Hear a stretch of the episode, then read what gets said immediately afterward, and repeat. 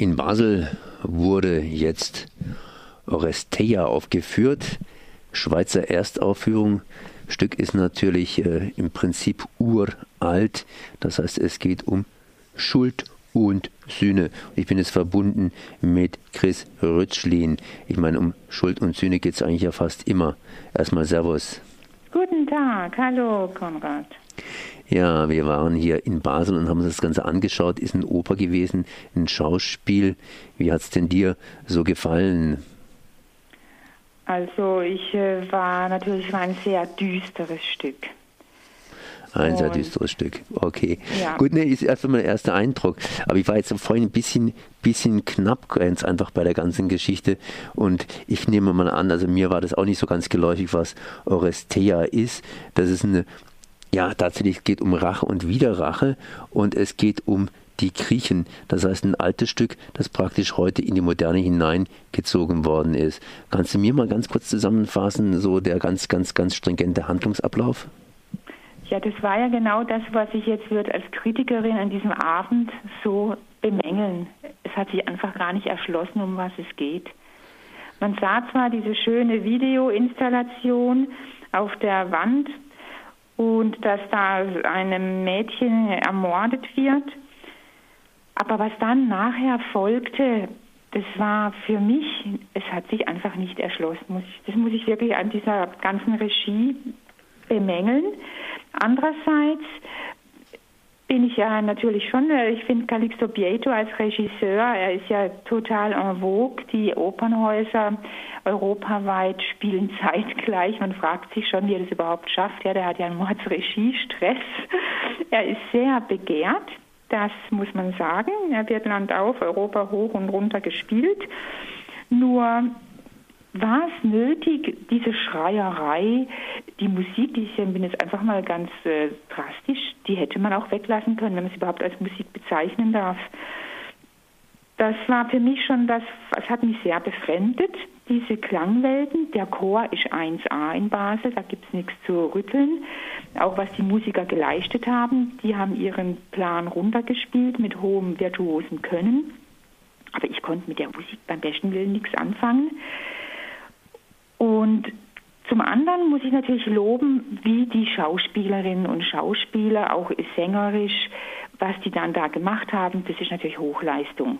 Mit was für einer Bühnenpräsenz in der Hauptfigur diese äh, Personen auf die Bühnen gebracht waren, das war unglaublich.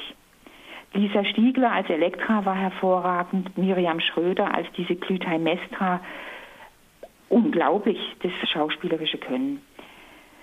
Jetzt die Regie von Herrn Bieto. Ich meine, klar, er ist so dieser Blut- und Hodenregisseur, hat die Basler Zeitung ihn betitelt. Man, er ist ja eigentlich ein Sammler, also ein Lama, ein, wie soll ich sagen, ein ein Lämmlein von einem Wesen, ein ganz sanfter Mensch. Und dann sieht man diese Gewalt, wie die Frauen gemeuchelt und gemorden werden bei ihm auf der Bühne. Das fing ja schon mit dieser Videoinstallation, dieses Mädchen, das da erdrosselt wird von ihrem Vater, weil er diesen äh, Ruf hatte, er müsse sie opfern. Und dadurch wird ja diese Kette von Rache und Gewalt ausgelöst in diesem Oresteia. Aber es ist halt Calixto Bieto und da geht es ganz blutig her und gewaltsam. Und die Frauen, ich meine, das ist auch von ihm ein politischer Appell. Er ist ja Spanier und Spanien hat ja neben der Türkei die höchste Mordrate unter geschiedenen Frauen. Also das ist schon erschütternd, wie die Frauen in Spanien behandelt werden. Ja, ich denke, da macht er halt wirklich aufmerksam.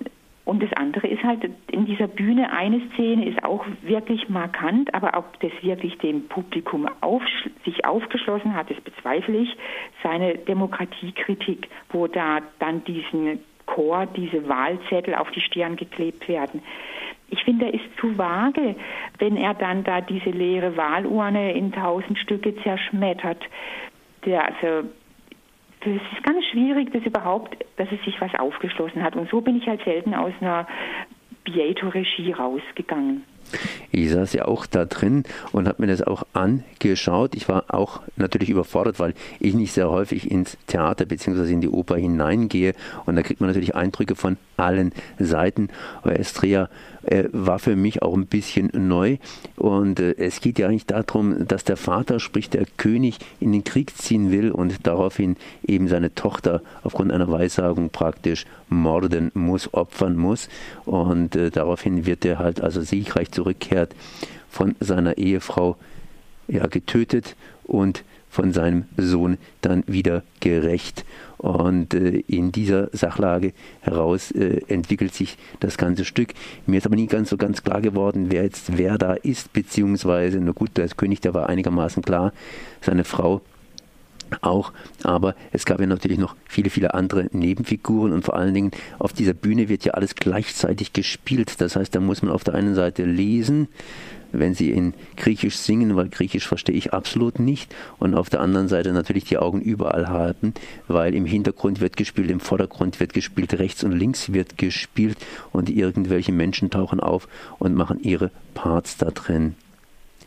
Ja, ja, es ist, und man muss ja auch sagen, also dieses Oresteia ist ja keine Oper von diesem Yanis Xenakis, sondern eine Konzertsuite mit diesem Namen.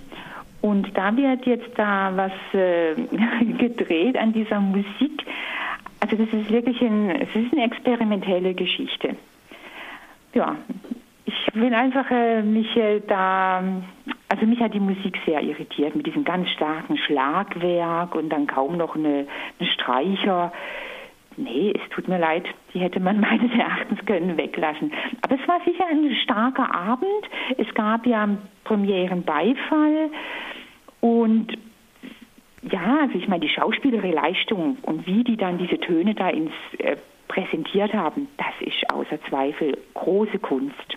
Also denen da verneige ich mich vor diesen Künstlern, die diese Geschichte da auf die Bühne bringen mussten. Bei mir war es immer ein bisschen so, dass ich mir gesagt habe, man müsste sich die Sachen natürlich selbstverständlich noch ein zweites Mal anschauen, praktisch nochmal irgendwie auf sich wirken lassen, anderen Blickwinkel entwickeln, tatsächlich einen anderen Blickwinkel irgendwo anders hinschauen und sich natürlich dann nochmal entsprechend versuchen einzulesen, weil du hast es natürlich auch gemacht und entsprechend dir noch einmal Hintergrund bzw. andere Eindrücke erarbeitet. Wie sind es denn so die anderen, die anderen Kritiker, wie dieses Stück eingeschlagen hat? Die Meinungen sind geteilt. Und äh, klar, es gibt äh, Kritiken, die sind positiv, aber auch äh, gerade mit der Musik hatten schon einige zu knapsen. Okay, wird jetzt noch einige Male hier in Basel gezeigt. Man kann nähere Informationen kriegen natürlich über die Webseite Basel, ja, Theater Basel. Ganz einfach ausgoogeln.